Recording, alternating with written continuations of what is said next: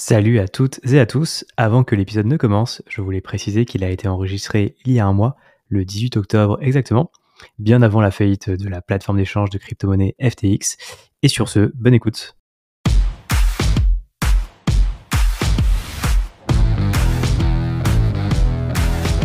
Salut, je suis Gary Beneza et je vous emmène chaque semaine dans les coulisses du Web3. NFT, finances décentralisées, métaverse et autres innovations dans la blockchain, je pars à la rencontre des principaux acteurs francophones du Web3 pour comprendre comment ils ont lancé leurs projets et comment ils pilotent leur activité au quotidien. Sans plus attendre, découvrez tout de suite un nouvel invité passionnant qui réinvente le monde d'aujourd'hui grâce au Web3. Et j'en profite au passage, si vous appréciez mon podcast, n'oubliez pas de mettre 5 étoiles ou un avis sur la plateforme que vous utilisez, ça ne prend que quelques secondes et ça fait vraiment plaisir. C'est parti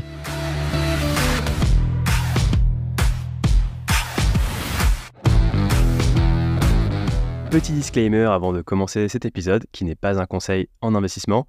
Investir comporte des risques, euh, mais ne pas investir aussi, euh, notamment quand on regarde l'inflation récente et la chute de l'euro. Ce n'est pas mon invité du jour qui va me contredire.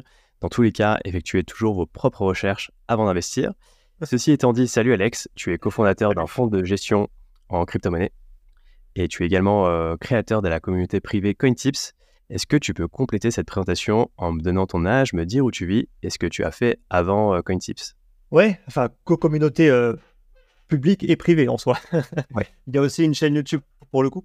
Euh, donc euh, oui, oui, effectivement, en soi, euh, suis avant tout d'abord présent sur YouTube pour un petit peu partager, on va dire, tout ce que j'ai pu apprendre sur l'investissement et principalement l'investissement dans les crypto-monnaies. ça s'est après dérivé sur de la, formation pour, pour être capable justement de, vraiment toujours plus partager dans un cadre un petit peu plus, on va dire, formel. Euh, qui s'est après dérivé plus sur une sorte de, de club, en fait, une sorte de service qui englobe formation plus groupe privé, plus des, conférences, etc. Euh, donc ça, ça c'est effectivement toute la partie privée. Euh, et ensuite, donc j'ai effectivement créé une boîte de gestion de une boîte de gestion de portefeuille crypto en début d'année en début d'année dernière, début d'année 2021. Euh, je me rappelle même plus exactement de la date. Mais en tout cas, voilà. Donc ça fait à peu près un an et demi, on va dire, qu'on est en opération. Voilà. Donc c'est à peu près tout, on va dire, sur les activités qui a, qui actuellement en cours. Sur, euh, pour venir sur euh, ton âge et, là où tu vis, tu vis à l'île Maurice, c'est ça? Oui, oui, donc là je suis, à, je suis à Maurice depuis à peu près 7 ans, 7-8 ans. moi j'ai 32 ans, donc je suis arrivé ici, j'étais encore quand même assez jeune. pour le coup, à la base, je n'avais pas du tout une, une, euh, une formation qui était adaptée, on va dire, pour évoluer dans, dans ce milieu-là, qui se rapproche quand même plus du milieu de la finance.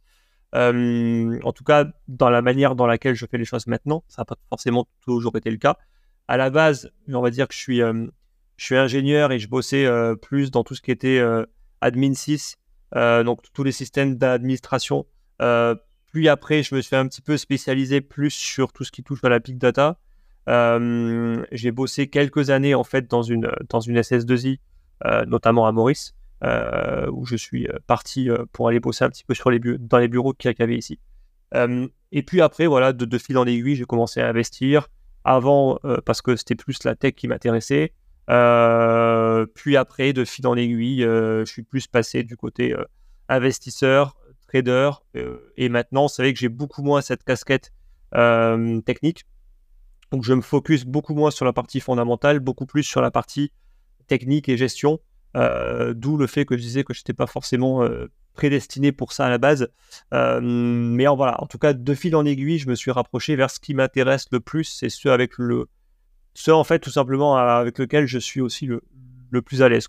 En l'occurrence, la, gestion de fonds beaucoup plus que la partie dev que j'ai complètement mis de côté aujourd'hui.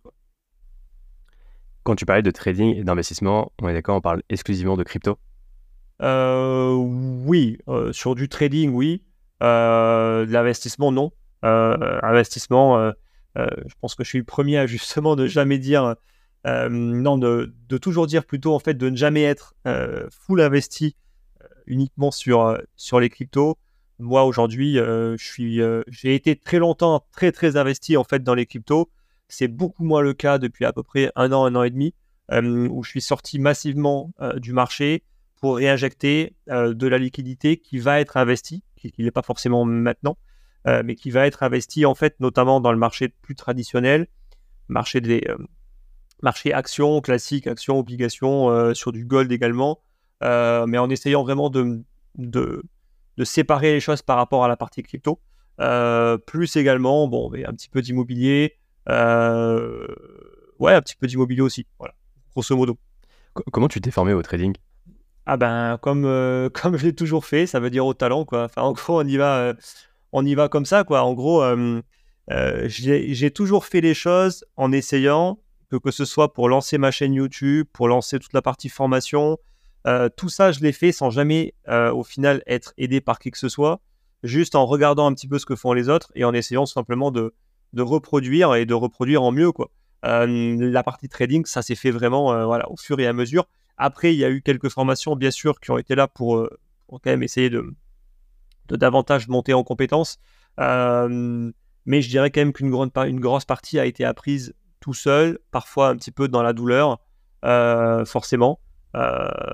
même si, voilà, si j'ai envie de dire, s'il fallait recommencer, peut-être que peut-être que c'est un peu plus intelligent de le faire en étant un peu mieux encadré en fait dès le début même si c'est quand même obligatoire, je pense, de passer par des moments où il faut faire des erreurs, il faut se prendre des, des, claques, il faut perdre un petit peu d'argent pour être capable de ne pas recommencer, je pense. Parce que la, la, théorie est toujours très belle, mais la pratique, pour le coup, en fait, l'est beaucoup moins. Et tu vois, ça sert à rien, par exemple, de passer un, an ou un an et demi à juste se former, se former, se former, sans jamais passer à la pratique. Pour moi, c'est une perte de temps. Euh, il faut limite passer à la pratique de suite. Il faut juste le faire de manière intelligente, avec peu de capital, avec déjà un objectif qui n'est pas de gagner de l'argent, mais qui est tout simplement de monter en compétence. Euh, tu gagneras de l'argent plus tard. Euh, tu vois, c'est ça qui, je pense, est le plus important. Et ne pas juste se dire, tiens, je vais juste me former et c'est bon, ensuite je pourrai gagner de l'argent. Non, ça, c'est juste pas possible dans la réalité. et malheureusement, ceux qui croient ça, et qui tombent dans une phase de bull market, et eh ben ils pensent qu'au final c'est bon. Euh, ils ont eu tout bon, euh, euh, tout, tout fonctionne pour eux, leur trade fonctionne, etc. Ils gagnent plein d'argent et après boum le marché se retourne et là ils se font défoncer. donc voilà, moi c'est en tout cas c'est un petit peu comme ça que je, que je, vois les choses. Comment tu t'es as eu l'idée finalement de créer CoinTips? Donc tu étais à l'île Maurice, tu commençais à investir, comment tu as, as décidé à sauter le pas Ouais, franchement, j'étais juste dans la recherche en fait de me dire, ok, qu'est-ce que je peux faire pour commencer un petit peu à, diversifier mes sources de revenus? Et j'avais pas trop d'idées. Euh, donc je me suis dit, tiens, euh, euh, j'étais déjà, on va dire, j'avais un bon pied en fait dans les cryptos depuis quelques années et il n'y avait strictement aucune chaîne YouTube à cette époque. Il y avait juste la chaîne YouTube de Hasher et, également donc la chaîne YouTube de, de Georges, donc qui s'appelle maintenant Slashcoin. Euh, je crois que c'est à peu près les, seules chaînes YouTube, les seules chaînes YouTube de survivants, j'ai envie de dire, qui étaient là en 2017 et qui sont toujours là aujourd'hui. Euh, à ma connaissance. Avec le trading du coin aussi, peut-être. Euh. Oui, oui, oui, oui, oui, oui, effectivement. le trading du coin également aussi. et donc, voilà, je me suis dit, tiens, là, il y a, y a un truc, il y a personne qui en parle ou très, très peu. Donc, j'ai commencé à faire des vidéos un petit peu à l'arrache, écoute, pour commencer un petit peu à partager, en fait, des choses. Euh, et puis après, voilà, de fil en aiguille, en gros. Mais j'ai toujours regardé quand même la même lignée. Euh, jamais faire des trucs trop formels. Euh, jamais, jamais, en fait, au final, utiliser ma chaîne pour faire de l'argent. j'ai jamais foutu les pubs. J'ai jamais fait, en fait, pour le coup, de, de, partenariat ou de conneries comme ça. parce que pour le coup, je voulais véhiculer l'inverse. C'est-à-dire que je voulais partager, en fait, des choses pour montrer que c'était possible de gagner de l'argent avec les cryptos euh, et ne pas faire l'inverse, ça veut dire au final euh, faire une chaîne pour gagner de l'argent. Euh, et pour parler crypto, tu vois, c'est un, un, peu tout le, problème aujourd'hui. C'est ça un petit peu que moi, je, parfois je lance des pics, etc. Mais c'est parce que le problème, c'est qu'aujourd'hui, les trois quarts des chaînes gagnent de l'argent, non pas grâce aux crypto-monnaies, mais ils gagnent de l'argent grâce aux vidéos qu'ils font sur les crypto-monnaies, grâce aux partenariats qu'ils font, grâce à l'affiliation qu'ils font. bon, la publicité, ce n'est pas forcément un gros vecteur de, de revenus, mais par contre, euh, l'affiliation et le, partenariat de, de, projets crypto, ça, ça, ça, l'est vraiment. Euh, et le problème, c'est qu'au final, après, en fait, tu ne fais pas d'investissement. Euh, tu, tu, tu, te dis comment faire et tu ne le fais pas parce qu'au final, tu as un autre business qui te rapporte limite encore plus d'argent et tu n'as même pas besoin de, prendre du risque. Donc tu vois, c'est un peu ça le, le problème vers, vers lequel moi, pour le coup, je n'ai jamais, euh, je n'ai jamais succombé, pour le coup. Euh, et pour le coup, maintenant, il n'y a vraiment plus aucune raison pour que je le fasse. Quoi. Ouais. Et aujourd'hui, donc, tu as le groupe, donc tu dis, il y a la chaîne YouTube CoinTips et le groupe privé, ouais. à peu près 400. Ouais. Tu as ensuite créé le fonds, un, tu as créé un fonds crypto, un fonds d'investissement crypto comment tu t'y es pris Comment tu as eu l'idée Comment tu t'y es pris Est-ce que tu peux un peu raconter le, cheminement ouais? Euh, Alors, en, gros, tout est parti. Déjà, moi, je suis sur Maurice donc, depuis un moment, donc j'ai quand même un, j'ai un petit réseau, on va dire, de, de, personnes qui sont soit investisseurs, soit traders, euh, principalement sur les cryptos. Et tout simplement, voilà, j'ai un, très bon ami à moi qui lui aussi est trader, euh, trader indépendant en fait depuis à peu près 20 ans. Euh, qui a tradé bien évidemment avant tout les actions et euh, les, cryptos en fait de manière, euh, de manière exclusive depuis 2018 et qui a quand même beaucoup plus d'expérience que moi et qui avait une approche de vraiment de trader bien avant moi. Parce que moi en 2018, j'avais quand même pas non plus cette, cette vision-là en fait des choses. Et je voyais un petit peu les choses de manière un petit peu différente. Et, et puis au final, voilà, de, de fil en aiguille, on s'est dit tiens, on a beaucoup de personnes qui veulent qu'on leur gère leur, fonds euh, parce qu'ils savent ce qu'on fait euh, et qu'on a à peu près euh, l'air de le faire correctement. Et, et on s'est dit tiens, pourquoi pas essayer en fait de lancer, de, lancer un fonds, une boîte en tout cas, qui nous permettrait de, de pouvoir prendre justement donc, les fonds de ces personnes-là pour les faire travailler avec nos stratégies. ça, c'est une idée en fait qui date déjà de 2020. mais grosso modo, on, s'est rendu compte qu'on s'est heurté à un monde qui est très difficile, euh, qu'on ne maîtrise pas. De, nouveau, en fait, ni lui ni moi, on ne vient de la finance. C'est pas parce que tu es trader en fait que tu comprends quoi que ce soit à la finance. Euh, ça n'a strictement rien à voir. Euh, et pour le coup, tout ce qui est création de fonds, boîte de gestion, etc., c'est un monde très particulier, très petit, dans lequel il y a très très peu, on va dire, de personnes qui vont t'aider correctement. Euh, pour pouvoir le faire from scratch. Euh, et, en fait, on est rentré en fait dans un milieu où, dans la plupart des cas, les mecs veulent juste rincer en fait de frais, te faire payer des, des, frais d'avocat, etc. En te disant oui, c'est bon, là, là, on peut le faire, etc. Euh, et au final, non, ça bloque. Et c'est encore plus compliqué quand tu es dans les cryptos. Parce que bien évidemment, tu dois te heurter en fait à des régulateurs qui vont pas forcément être très friands en fait de ce que tu veux faire. Et tu vas dépenser beaucoup d'argent pour monter des dossiers, pour euh, commencer à soumettre les, dossiers, faire des rendez-vous avec le régulateur pour au final quand on te dise non, tout simplement. Euh, et donc on a perdu un an en fait un petit peu à tourner en bourrique, euh, surtout en 2020, enfin 2020 même, j'ai envie de dire 2019, si, je dis pas de conneries, où vraiment ça a été, on a commencé à creuser. Et, et on s'est dit au final, bon ben voilà, on a réussi à trouver une solution, mais après un an de galère, pas mal d'argent dépensé pour rien, euh, et pour au final maintenant avoir réussi à trouver une solution euh, et de continuer pour le coup à essayer de, toujours plus, on va dire, aller vers une solution vraiment bien structurée, bien régulée. Mais tout ça demande pour le coup beaucoup de connaissances euh, du milieu et surtout des contacts qui vont te permettre de pouvoir aller directement là où il faut pour que tu dépenses le moins possible dans des conneries en fait. et c'est vrai que c'est c'est vraiment un milieu quand t'es pas dedans bah franchement, ça demande du temps et c'est facile de se faire avoir. Quoi. Euh, donc voilà. Puis au final, on, on, a quand même réussi à faire, un, à faire une première boîte euh, qui va sûrement évoluer. Euh, mais en tout cas, voilà, on a réussi à faire une première boîte et ça se passe plutôt bien. et puis voilà, en tout cas, on, on va toujours, on, va doucement. Vraiment, on se met pas de pression. Il n'y a, pas de pression à devenir un très très gros fond. Pour l'instant, on est, on est plutôt pas mal, on va dire, comme on est. Est-ce que tu peux en dire un peu plus sur euh, bah, comment euh, tu as réussi à, trouver les, premiers fonds? Est-ce que ça venait des membres de CoinTips, de, la, de ton réseau? Bah, comme je l'ai dit, en fait, déjà, on avait une partie de la, des personnes que, nous on côtoyait qui voulaient euh, qu'on gère en fait leur portefeuille. Donc déjà, une partie des clients, bah, c'est ces personnes-là, des, personnes qui sont pas du tout en fait dans les cryptos, mais qui ont des moyens et qui voulaient investir de certaines sommes. On va dire que le, le, ticket moyen tourne autour des 50 000 dollars, on va dire en gros la, communauté CoinTips, euh, effectivement, donc la, communauté privée euh, de CoinTips, effectivement, c'est aussi un, un, vecteur en fait de, nouveaux clients. et c'est tout. Parce qu'aujourd'hui, voilà, il n'y a pas de communication particulière par rapport à ça. Aujourd'hui, on a déjà une base de clients qui est assez solide. On a plus d'une cinquantaine de, clients et, et, on a pas mal de fonds sous gestion. Donc on est quand même tranquille pour l'instant et on va grossir sans trop grossir non plus au fur et à mesure en prenant le temps en fait de bien faire les choses. Euh, sans se précipiter.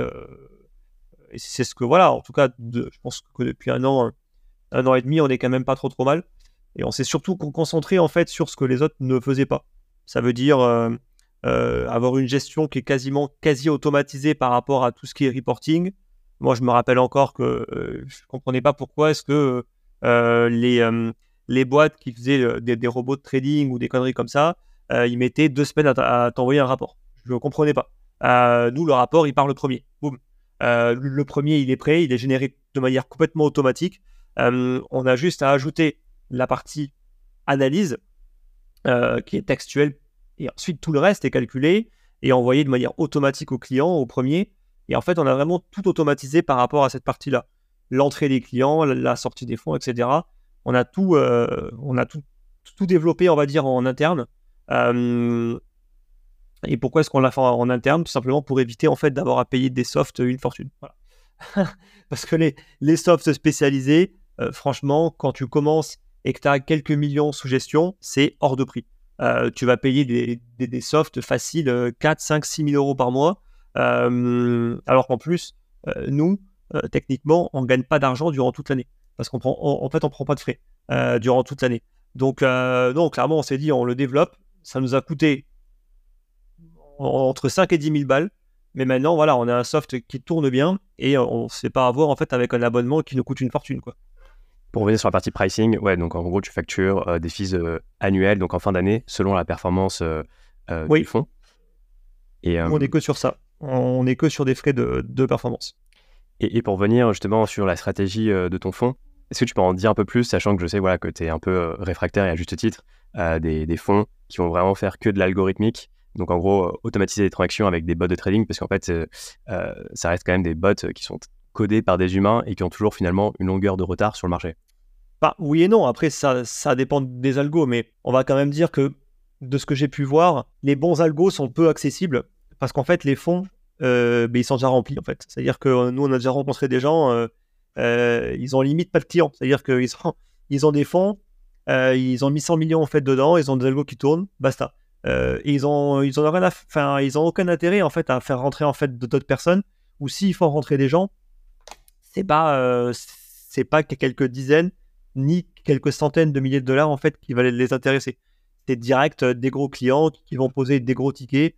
Et en tout cas moi c'est plus ça en, tout cas que j'ai vu. Des boîtes qui vont faire un petit peu tout ce qui va être arbitrage market maker algo de trading en général, ils font des mix par rapport à tout ça. Euh, et ils n'ont pas de souci en fait pour avoir de l'argent en général. Parce que ça reste des milieux qui sont très petits. Euh, franchement, ils se connaissent quasiment tous dans les milieux de la finance. Euh, ils sont soit, enfin, tu vas en avoir soit qui vont être en Suisse, soit plus du côté américain, et ils n'ont pas de souci en fait d'argent, clairement. donc c'est pas ça le problème pour eux en fait. Donc ça, c'est les, bons et les gros algos, notamment de la finance tradie, qui ont été adaptés au marché crypto. et ensuite, il y a ceux qui essayent de se dépatouiller dans, le marché crypto, euh, mais qui n'ont pas forcément toute l'expérience euh, que ces personnes-là peuvent avoir. Et c'est vrai qu'en général, ça, se passe quand même plutôt mal. Bon, après, je me suis aussi rendu compte que dans ce milieu, bah, en fait, c'est comme partout. Les trois quarts des, des, fonds, en fait, euh, ils performent pas. ils prennent des fees, frais d'entrée, frais de sortie, frais de gestion. mais au final, en fait, derrière, il se passe pas grand-chose. Les, les perfs sont pas au rendez-vous. Et c'est souvent, voilà, ça, ça marche pas, je le ferme, boum, je vais en refaire un autre. Euh, c'est un peu malsain. Il y a quand même beaucoup de gens qui sont des euh, qui profitent beaucoup en fait de ce système-là, qui vont soit faire du rebranding, euh, qui vont soit aller bosser pour une autre boîte, relancer en fait des fonds en, mode incognito, etc. ça, j'ai quand même l'impression que beaucoup le font. mais je comprends pas trop au final. J'ai fait quand même du mal à comprendre l'intérêt, parce que même si, si, tu prends un peu de frais, bon, au final, là où tu gagnes le plus, on se le cache pas, c'est quand tu performes et que tu prends des frais de perf. Euh, donc voilà. Mais ouais, c'est il y a un peu de tout. Il faut énormément trier en fait dans ce milieu-là. Il faut vraiment énormément trier. Oui, effectivement. Alors, on ne citera pas de nom, mais c'est vrai qu'il y a pas mal de services qui ont euh, échoué, qui ont refait un rebranding pour proposer le même produit, mais avec une autre étiquette. Est-ce que tu peux en dire un peu plus sur la stratégie de ton fonds euh, crypto? Ouais, donc euh, nous, on est purement sur de la gestion de type discrétionnaire. donc, c'est que pour l'instant, on n'a pas d'algo. Après, on n'est pas forcément contre les algos. C'est juste pas notre expertise aujourd'hui. Euh, peut-être que demain, on pourra éventuellement faire des partenariats, euh, peu importe, avec des personnes qu'on juge compétents euh, dans, dans, le domaine. Pour l'instant, en tout cas, c'est pas c'est pas du tout en fait d'actualité. après, on va pas trop détailler, on va dire sur, la stratégie. On va dire que nous, en tout cas, on, s'expose sur les cryptos en règle générale, sur les, les grosses capitalisations, sur BTC, ETH, BNB, plus euh, sur quelques altes également pour aller chercher un petit peu plus de volates. On est libre dans la stratégie où on peut aller prendre du short, du long, euh, voire même un peu d'effet de levier. Je précise bien sur le un peu en fait dans, le sens où c'est pas du tout l'objectif d'aller chercher du gros levier. Quand je parle d'un peu d'effet de levier, c'est genre 1,5 quoi. C'est vraiment pour aller chercher un peu plus de perf dans des phases qui sont vraiment très claires au niveau de la tendance. Ce qui est absolument pas le cas par exemple aujourd'hui. Et on va avoir bien sûr des mix de stratégies diverses, euh, mais sans trop rentrer dans le détail. Forcément, on n'a pas qu'une seule strat. On a un mix de facile trois ou quatre stratégies différentes euh, qu'on va travailler avec un risque différent, une exposition différente pour aller essayer en fait de, tirer un maximum de perf. Et on a quand même une approche beaucoup plus de, de, type swing trading dans le sens où notre but c'est quand même de générer de la perf dans les grosses phases de marché, dans les, là où il y a des grosses tendances. Notre but n'est pas de générer un peu de performance, comme ça peut être le cas pour certains, euh, peu importe les, conditions de marché. Euh, nous, le but, c'est qu'on accepte de même limite pas gagner d'argent durant six mois, euh, mais par contre, après, pour être capable de vraiment gagner beaucoup quand il y a en fait des grosses phases de, des grosses phases de hausse. Donc, c'est une approche aussi qui est possible parce qu'on a très peu de frais de fonctionnement. On a fait justement développer notre soft, par exemple, pour ne pas avoir des frais récurrents qui tombent tous les mois. Euh, la structure également ne coûte pas extrêmement cher et donc ça peut nous permettre de limite ne rien gagner en fait durant un an. Et il faut aussi prendre en compte que techniquement, euh, c'est pas notre, euh, notre activité principale qui nous rapporte réellement de l'argent. On fait également du trading à côté sur compte propre. Euh, moi, j'ai également toute la partie sur CoinTips avec la partie privée qui va également générer un petit peu de fonds. Mais surtout, enfin, on va dire que c'est notre trading et nos investissements personnels qui nous rapportent avant, avant tout le plus d'argent. Et sur euh, la partie euh, gestion de fonds, on n'a aucune pression, même si on ne gagne pas d'argent durant deux ou trois ans, parce que le marché n'est pas du tout propice à ça. Euh, et ben pour le coup, il n'y a aucune pression à ça. ce qui est contraire à pas mal d'autres boîtes qui, eux, vont avoir des, des coûts. des coûts parce qu'ils vont avoir peut-être des employés, des logiciels et tout, et tout ce que tu veux. Et eux, ils sont obligés de faire du chiffre. Et donc, euh, ils font quoi? Ben, Ils font des frais supplémentaires. Parce que euh, quand, quand tu performes pas, ben, il faut quand même que, que, tu puisses payer en fait tes, euh, employés, la structure, etc.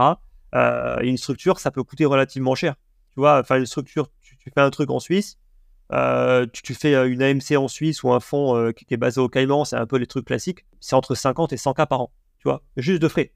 donc forcément que si tu gagnes pas d'argent, eh ben, c'est compliqué. Quoi. Ouais, surtout que derrière, après, s'il y a une équipe, faut payer les équipes. Et j'imagine aussi que voilà, ces, ces frais, euh, quand il y a beaucoup de frais pour un fonds, ça impacte aussi peut-être la stratégie négativement. C'est-à-dire que tu as, une pression de résultat. Bien sûr, oui, effectivement, ouais. Bah, je te dis, juste euh, voilà, entre 50 et 100 k juste de frais, euh, frais pour la structure, tu rajoutes, c'est un software, ça peut facilement te coûter dans les 50 k par an. plus tu as des employés, tu vois, tu peux facilement être à 300 ou 400 000 balles qu'il faut que tu lâches chaque année.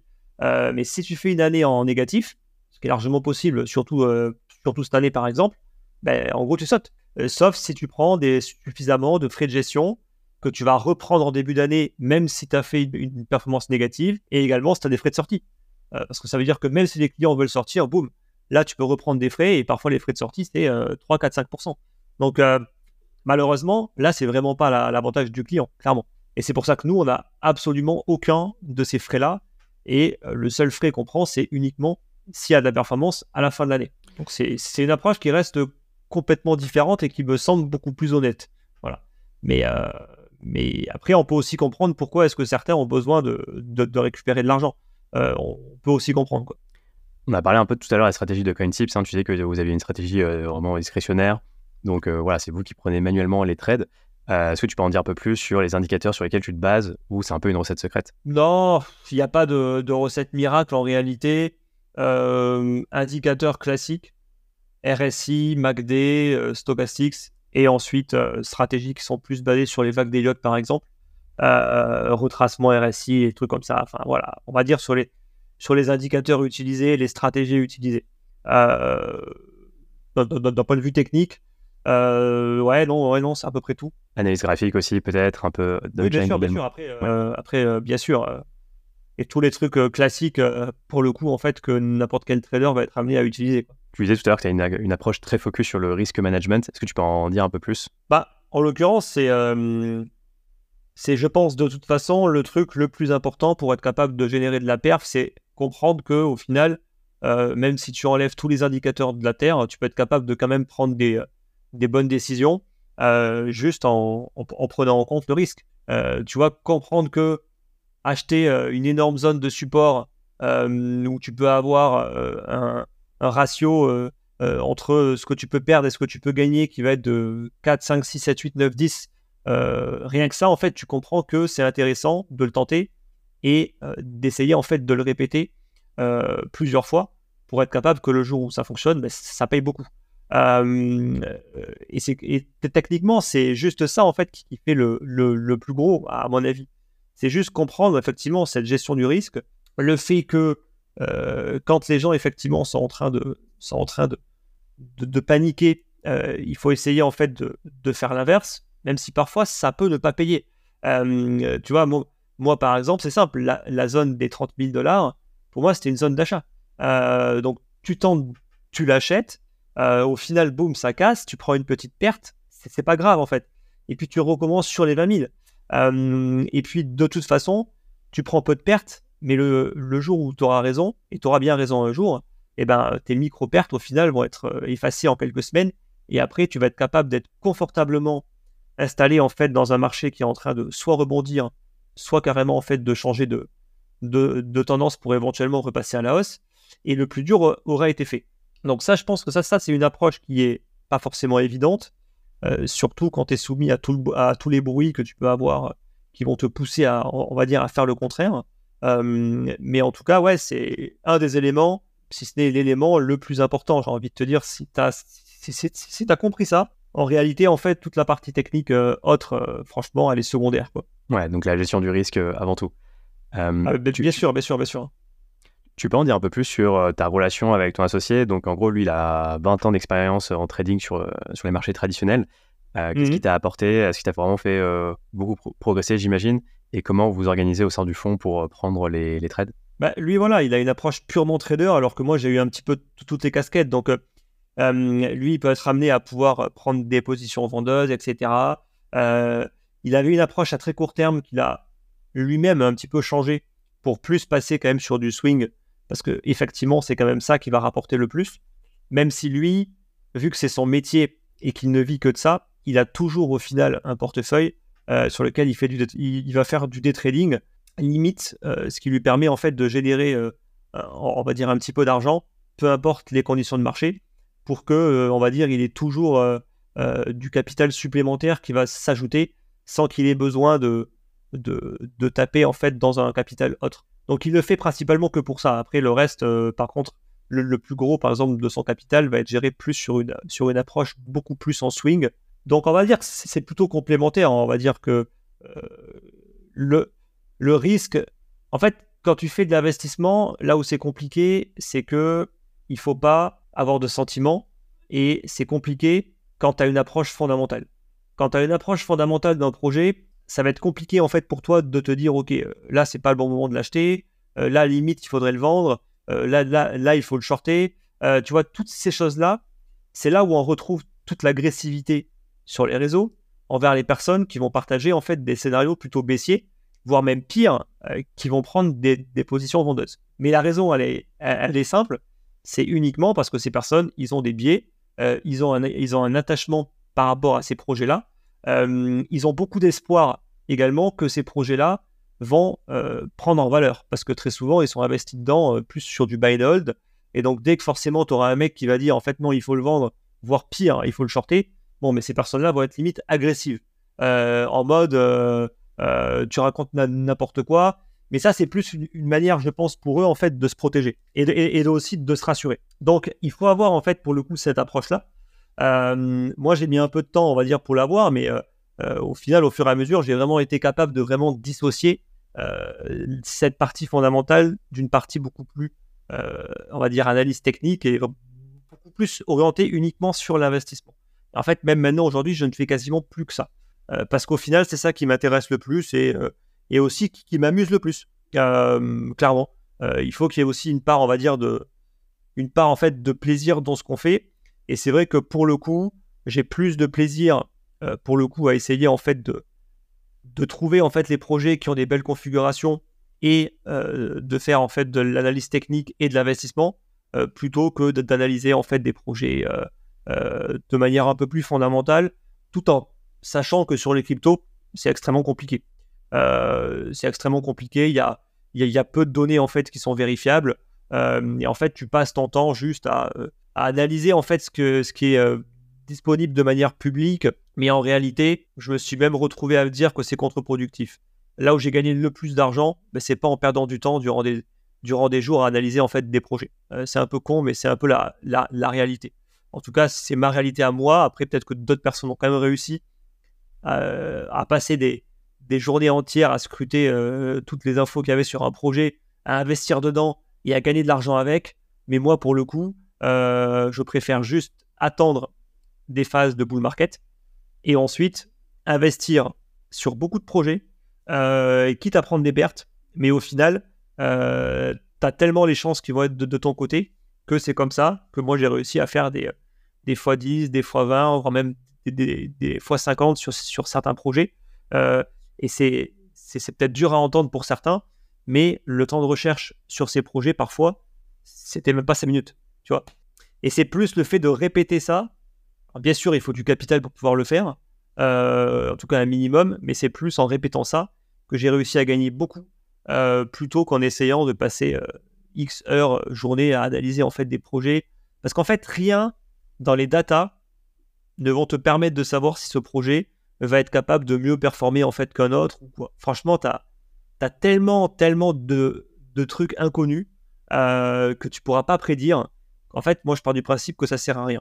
Ce qui est complètement contraire à l'analyse fondamentale que tu peux faire sur une, sur une startup ou une boîte classique. Euh, là, c'est complètement différent.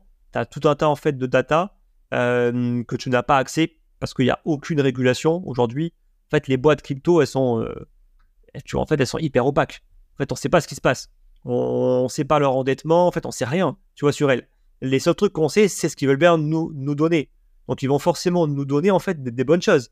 Euh, alors que dans un marché un peu plus régulé, tu vois, si tu veux investir, par exemple, dans, des small caps ou des petites boîtes qui sont cotées en bourse, euh, tu as tout un tas de données que tu peux vraiment analyser. Euh, et tu peux vraiment être capable de te dire, OK, cette boîte, oui, elle est vraiment sous-évaluée, surévaluée, tout ce que tu veux. Dans les cryptos, c'est juste impossible. Euh, tu vois? Donc, c'est pour ça que ça reste une approche fondamentale qui est quand même pas si évidente que ça. Quoi. Complètement. Euh, c'est vrai que bah, pour revenir sur quelques projets sur lesquels tu as investi, effectivement, qui ont fait des gros coef, j'imagine qu'il y a pas mal d'ICO qui étaient sur CoinList pendant le bear market. Oui, effectivement, en fait, c'est très simple.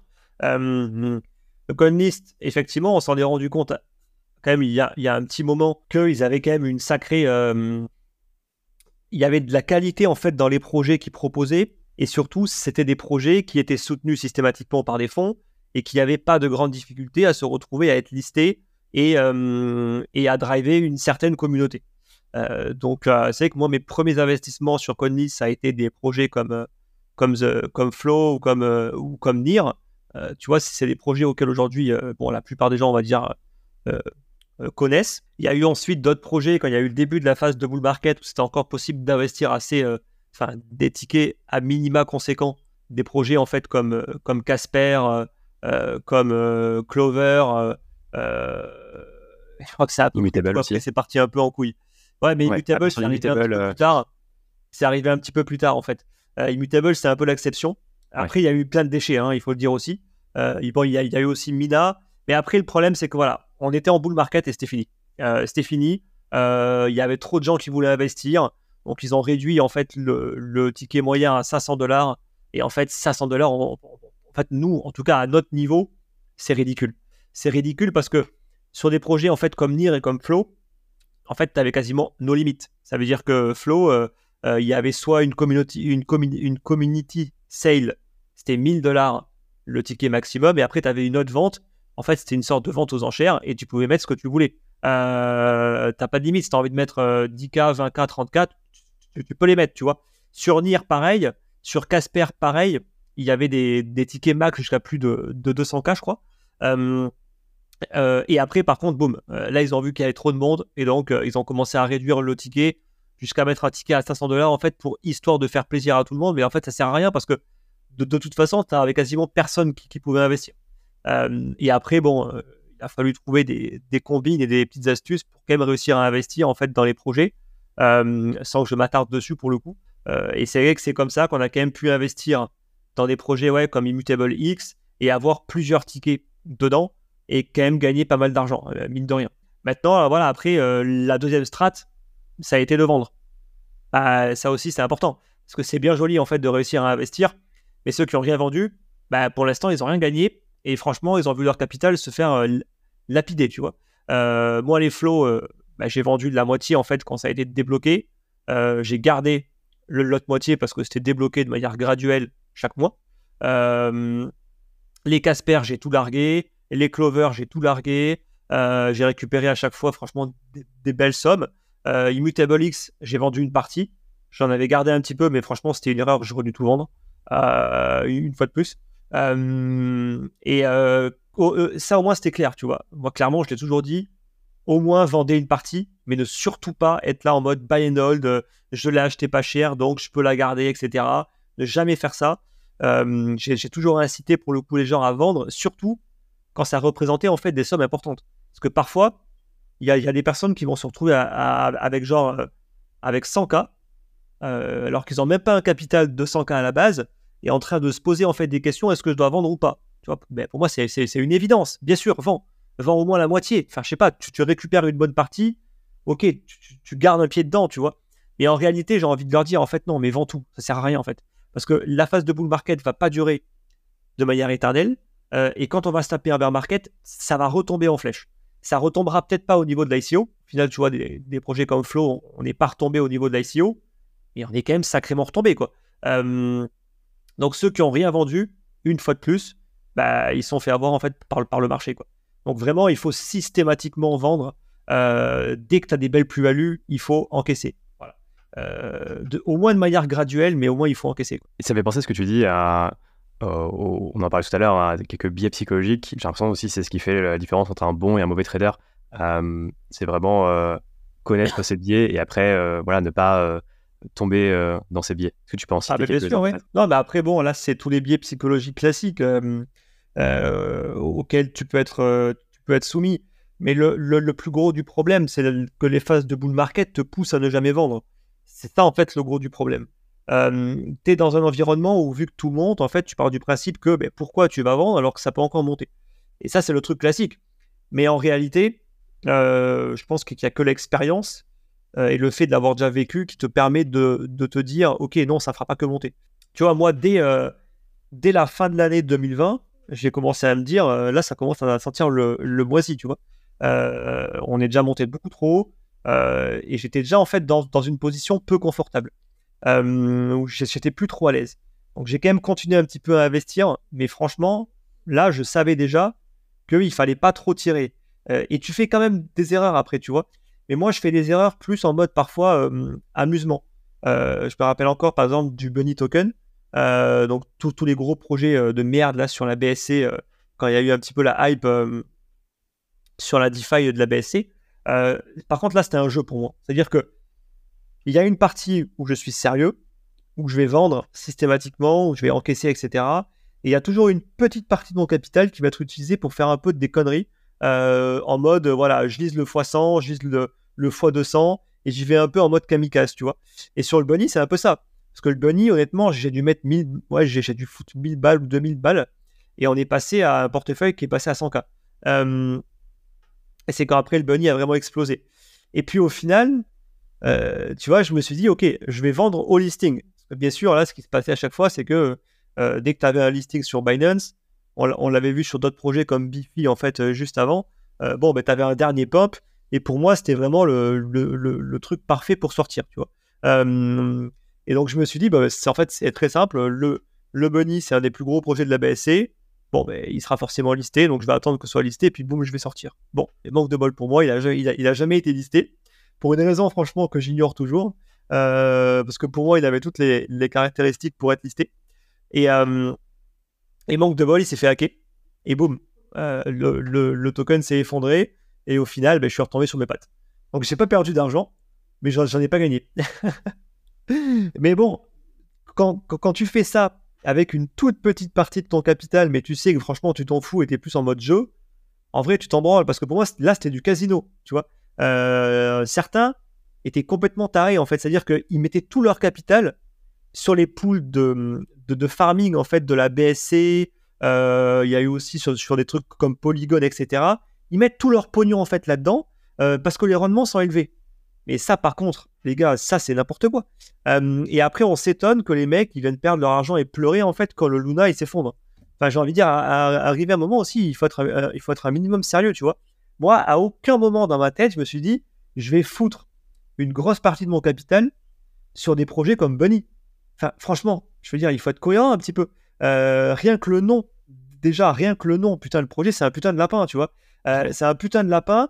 et en fait, c'est tout le temps le même modèle économique qui est limite un Ponzi, où en gros, ils créent un token, ils distribuent du rendement grâce à ce nouveau token qu'ils peuvent distribuer à tout va.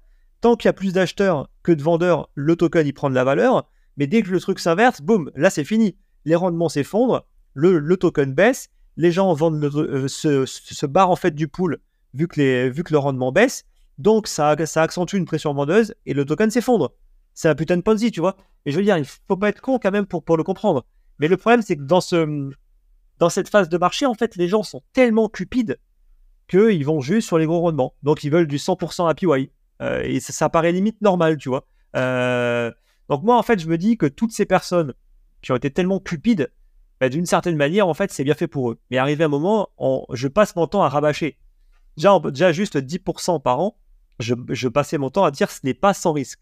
Déjà, juste 10% sur du Celsius, Nexo et tout ce que tu veux. Donc, quand, dès que tu parles de 20, 50, 100%, putain, mais il faut arrêter les conneries, quoi, tu vois. Euh, mais c'est pas un nouveau paradigme, hein, tu vois. Ça, ça c'est vraiment les trucs de, de, bulles, tu vois, où les gens, ils pensent que, non, en fait, c'est euh, la nouvelle technologie, c'est la DeFi, c'est merveilleux, etc. Mais non, en fait, c'est juste, euh, c'est passager, le temps que la hype passe, mais dès que la hype sera passée, c'est game over, tu vois. Et donc, euh, j'imagine même pas les, les, quantités en fait d'argent qui ont dû être perdues dans toutes ces conneries. Franchement, j'imagine même pas. Ouais, c'est vrai que bah, on assiste en fait euh, pendant ces phases de bull market à beaucoup de gens qui gagnent, mais après qui perdent. Et en fait, c'est juste, euh, ouais, ils redonnent, ils redistribuent au ah, marché leur, hein. leur gain. Ouais. Ah, mais clairement, hein, franchement, je pense qu'ils repèrent quasiment tout. Hein.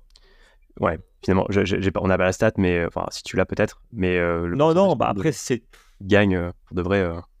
Bah, le problème, c'est que je pense pas que les gens soient honnêtes. C'est-à-dire que ceux qui perdent, en général, ils, ne le disent pas. Et euh, les seuls qu'on va voir un petit peu faire les malins sur les réseaux, c'est les mecs qui gagnent à l'instant T. Bon, ok. Mais malheureusement, c'est pas vraiment représentatif euh, de la globalité en fait des gens. Mais il y, avait quand même quelques stats. Hein. Je pense que même les plateformes d'échange pourraient donner quelques stats sur les pourcentages de traders gagnants sur un an ou sur deux ans. Ce serait vraiment marrant de voir, euh, genre sur deux ans, euh, quel pourcentage de, traders est gagnant? Et à mon avis, je pense qu'on n'est même pas à 5%. Et encore, là, je parle que du trading. Je parle même pas ensuite de tous ceux qui se sont amusés sur la DeFi, sur, euh, le, sur le, Terra Luna et toutes ces conneries. Euh, je parle même pas de ça. Parce que là, à mon avis, je pense que y ils ont vraiment dû perdre énormément. Euh, mais je parle que de la partie trading, tu vois. Et pour revenir à, ton fonds, comment ça s'est passé au tout début? Jusqu'à maintenant, tu gérais ton propre capital c'est quoi, ça fait quoi la sensation, c'est quoi la sensation de gérer les fonds de quelqu'un d'autre? Est-ce que ça, c'est une pression supplémentaire sur ton trading? Ouais, forcément, au début, ça met une pression supplémentaire en fait, tu te mets une pression tout seul. C'est-à-dire que c'est même pas forcément le client qui, te la met, et c'est toi qui te mets une pression tout seul à vouloir absolument vouloir bien faire, en fait, tu vois. donc, à vouloir forcément performer. et c'est d'autant plus compliqué quand tu lances une stratégie dans un bull market. Nous, on s'est lancé, en fait, le marché était quasiment fini. Hein. on est rentré, en fait, dans le marché. On était déjà en février, février-mars 2020. non. 2021. Ouais, 2021 plutôt. et en fait, on était déjà quasiment sur les plots du Bitcoin. Et, effectivement, c'est très compliqué de lancer une strat quand tu sais que tu es quasiment sur les plus hauts et que pour le coup, ben, tu aimerais bien générer un peu de perf, mais pour le coup, d'un autre côté, tu, te dis, bon, ben en fait, moi, sur ma stratégie perso, je suis plus en mode de vente que autre chose, tu vois. ça, ça nous a quand même fait faire quelques petites erreurs, notamment au début, à, vouloir être un peu trop agressif, alors qu'on ne l'aurait pas forcément été, on va dire, à titre personnel.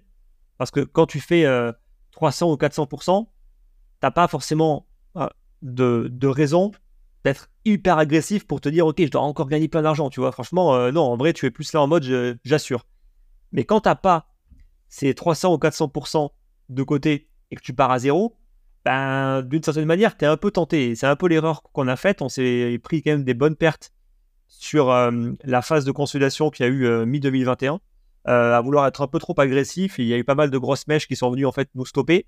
On a eu après voilà on a, quand même été capable de rattraper toutes les pertes et de générer de la perf sur toute la phase de rebond qu'il y a eu euh, avec le Bitcoin qui est reparti faire un, nouvel ATH. Mais par contre, c'est sûr que depuis cette phase-là, clairement, en fait, on est totalement maintenant dans une phase où on se dit, il n'y a aucune pression. Si on ne performe pas, on ne performe pas. Et ça, ça a été extrêmement bénéfique, notamment sur l'année en fait 2022, où grosso modo, on est resté en dehors du marché durant six mois, euh, où on n'a strictement rien fait durant les six premiers mois. Euh, parce que en perso, on faisait rien et qu'on n'était pas dans un contexte intéressant. Tu vois, la, seule chose qu'on a tenté, c'est un repositionnement sur les 30 000. Voilà, on l'a tenté, on s'est fait stopper. Boum, on n'a pas insisté. Et après, là maintenant, on est en train de retenter une exposition en fait sur les 20 000. Voilà, euh, c'est tout. Et si on ne performe pas en fait d'ici la fin de l'année, euh, parce que le marché ne nous donne pas ce qu'il faut, bah, c'est pas grave. Mais effectivement, il y a eu quand même ce moment un petit peu compliqué au début. voilà. Après, c'est à peu près tout, dans le sens où nous, on est déjà habitué à gérer, on va dire, des certaines sommes. Donc en, réalité, en fait, il n'y a, a, pas eu d'autres biais d'autres soucis par rapport au capital ou ce que tu veux. Et c'est vrai qu'une personne qui gère un capital à 6 chiffres et qui d'un seul coup se retrouve à gérer un capital à 7 voire à 8 chiffres, bon, ça peut être un peu plus compliqué. Euh, bon, pour nous, c'est pas le cas. Voilà, mon, associé, il est habitué à gérer des, sommes qui sont assez importantes. Euh, moi aussi maintenant euh, depuis un certain temps. Donc par rapport au capital, tu vois, c'était pas forcément ça le problème. Mais c'était juste le fait de euh, gérer effectivement de l'argent qui n'est pas à, qui n'est pas à nous. Et effectivement, ça, ça, ça, en tout cas, on peut se rajouter une pression supplémentaire. Et l'autre gros risque, c'est quand en plus les clients te mettent une pression. ce qui n'est pas notre cas à nous. mais par exemple, euh, des personnes qui vont avoir des, services de robots trading et tout, euh, eux, je le sais, ils vont être soumis à beaucoup de clients parce qu'il y, a, un ticket d'entrée qui va être beaucoup plus accessible, donc tu vas avoir beaucoup plus de gens. Euh, et en plus de ça, ils vont avoir accès aux perfs en temps réel. Et ça, c'est vraiment un gros souci. parce que ils vont tout le temps, tout le temps regarder. et surtout, dès qu'il y aura des mouvements, si jamais t'es pas dedans, ils vont se dire attends mais pourquoi est-ce que moi je performe pas euh, pourquoi est-ce que moi, là, je, ne gagne pas d'argent, etc. Et ils vont commencer à mettre la pression aux gestionnaires pour leur dire, euh, les gars, vous faites quoi? Et euh, ça, j'en ai beaucoup parlé, notamment avec, avec Hakim du trading du coin, qui eux ont clairement mais, subi ça mais, de manière mais, violente durant toute la phase de bull market, où dès qu'ils n'étaient pas investis à 100%, euh, les gens venaient gueuler en fait dans les, euh, dans le, dans les supports et tout pour dire euh, vous faites quoi, etc. Vous, vous me faites perdre de l'argent. Et tout ça, ça crée une pression de dingue. Donc au final, eux, ce qu'ils ont fait, c'est ils ont dit ok, ceux qui font la, gestion ne sont plus en contact avec le support. Et ils ont juste des personnes qui sont dédiées au support, qui vont juste répondre des réponses bateaux, juste pour faire plaisir aux clients. et ceux qui gèrent, ils sont pas au courant. et comme ça, en fait, vraiment, tu cloisonnes. Et je pense que c'est également le problème qu'ont subi pas mal d'autres services. Je les citerai pas, mais je pense également que la pression des clients est de toute façon en général plus néfaste que positive. En général, de toute façon, le client, techniquement, il ne devrait même pas avoir son mot à dire, tu vois. et nous, dans notre façon en fait de fonctionner, le, client ne sait même pas ce qu'on fait en temps réel euh, parce qu'il a un rapport chaque trimestre. Donc ça veut dire que, par exemple, du 1er janvier à, la fin du mois de mars, il ne sait pas ce qui s'est passé. Donc il peut rien dire en fait. Et de toute façon, même s'il dit un truc, nous on va lui répondre que il ne sera pas la paire factuelle, il la sera à la fin du trimestre.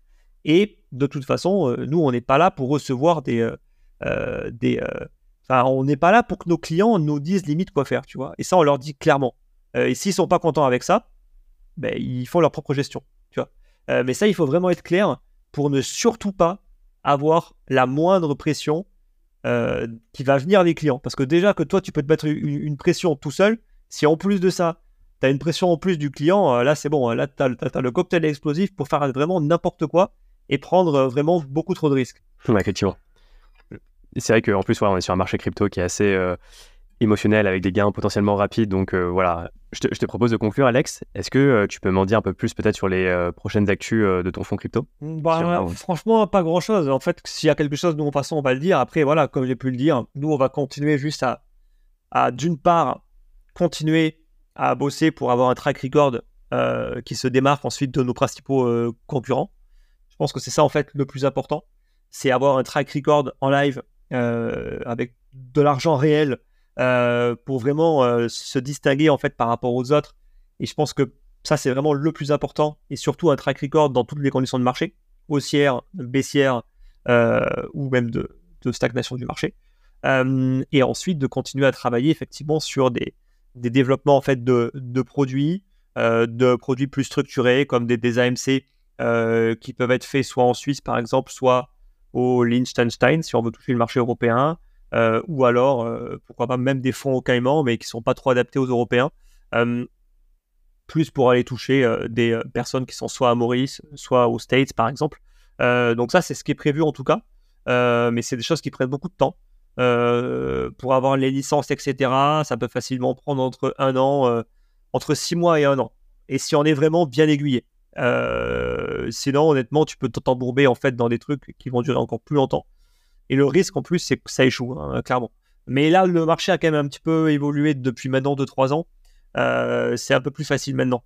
Euh, ça l'était beaucoup moins il y a quelques années en fait de cela. Donc c'est ça en fait principalement le but, mais on restera une structure à taille humaine. Donc pour l'instant on est que deux. Franchement, on préfère travailler sur l'automatisation euh, plutôt que de agrandir l'équipe. Et de toute façon, on se fixera les, limites pour qu'on reste petit. On va jamais être euh, là à gérer des milliards, par exemple, tu vois. C'est pas du tout l'objectif. Euh, donc, donc voilà. Mais sinon, en tout cas, voilà, en tout cas, on, on restera dans la même lignée. On va juste après se permettre de durcir un petit peu nos conditions en fait d'entrée pour filtrer en fait davantage et euh, nous, vraiment, ce qu'on veut, c'est on a une base de clients. On veut que la base de clients soit satisfaite de ce qu'on fait euh, pour qu'ensuite, elle soit, j'ai envie de dire, les meilleures personnes pour recommander d'autres personnes à venir, en fait, pour le coup, chez nous.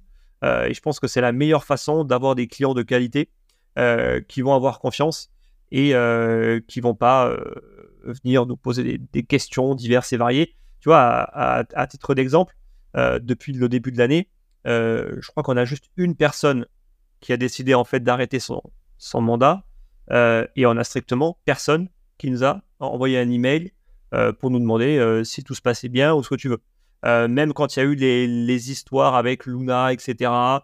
même quand il y a eu l'USDT en fait qui a perdu un petit peu son peg par rapport au dollar, etc.